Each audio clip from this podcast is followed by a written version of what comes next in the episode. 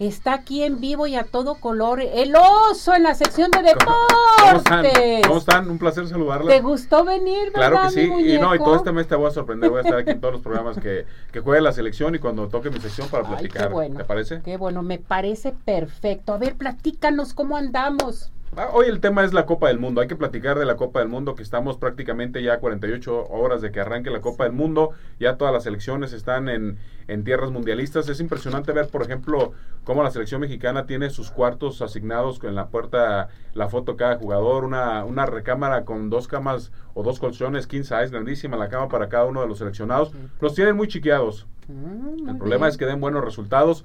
El próximo domingo en la inauguración ha habido muchas cancelaciones de, de artistas que iban a estar presentes por el tema de, de, las situaciones que murió mucha gente, las situaciones raciales que hay en ese país. Por eso muchos artistas han decidido no participar. El primer partido será domingo 10 de la mañana donde Ecuador enfrentará a Qatar, que es la selección anfitriona, así que será el partido inaugural de esta Copa del Mundo. Interesante lo que se pueda dar en torno por la cultura que tienen los árabes. No sé cómo lleven la inauguración, debe ser interesante, a todo el mundo le gusta ver la Copa del Mundo. A partir de las 9 de la mañana, puede ver, el partido inaugural es a las 10 de la mañana. Ya para el domingo llama la atención ese Holanda-Senegal, que es del mismo grupo Holanda contra Senegal, será un partido muy atractivo por la potencia que es una selección como, como la holandesa, también la participación de los Estados Unidos que también estarán jugando contra Gales, Inglaterra también tendrá participación que enfrentará Irán. Y el próximo martes la selección mexicana tendrá participación uh contra Polonia. Será el partido de este martes.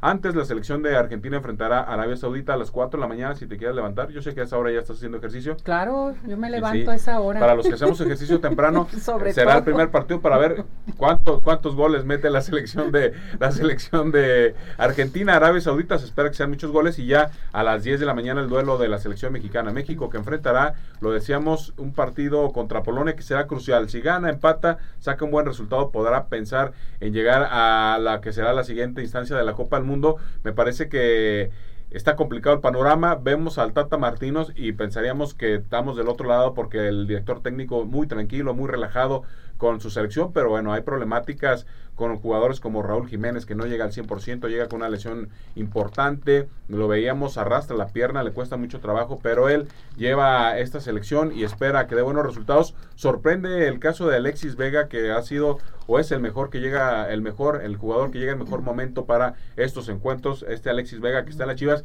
y que él está pensando ya en quedarse en Europa y me parece que esa es una parte de la motivación. Vamos a ver cómo le va a nuestra selección el próximo martes en esta inauguración de la Copa del Mundo. Me parece perfecto. Y hay que hablar tenemos viernes de lucha libre. Viernes de lucha libre, que me encanta la lucha libre. A ver, platícanos. Y a la única leyenda viviente que tenemos en la lucha libre actual hablamos de Mil Máscaras, uh -huh. que ha sido el luchador que más quieren en Japón. Está casado con una japonesa, tiene dos hijas japonesas.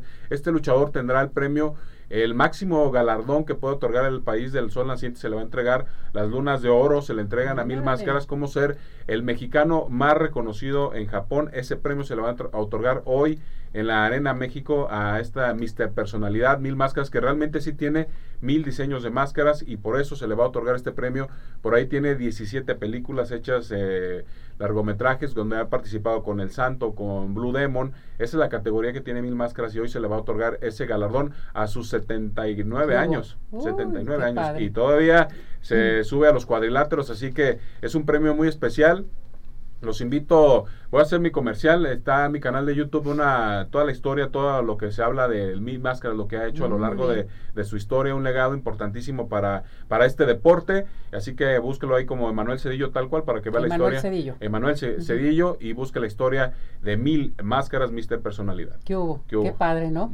Sensacional, Oh. sensacional. Bueno, me Gracias. encanta que estés aquí, me encanta de veras. Muy bien, y el próximo el próximo lunes no creo, pero ahí? este es para estamos preparándonos para la Copa del Mundo, es un, un turbante. Ay, Sí, no, sí. contigo, de veras. Sí, ya estás listo y eh, eh, para el próximo programa ya voy a venir preparado aquí con mi turbante para apoyar a la selección mexicana. Así es. Pues esperemos que todo salga en perfectas condiciones este domingo. Que no le vaya como las chivas a la selección.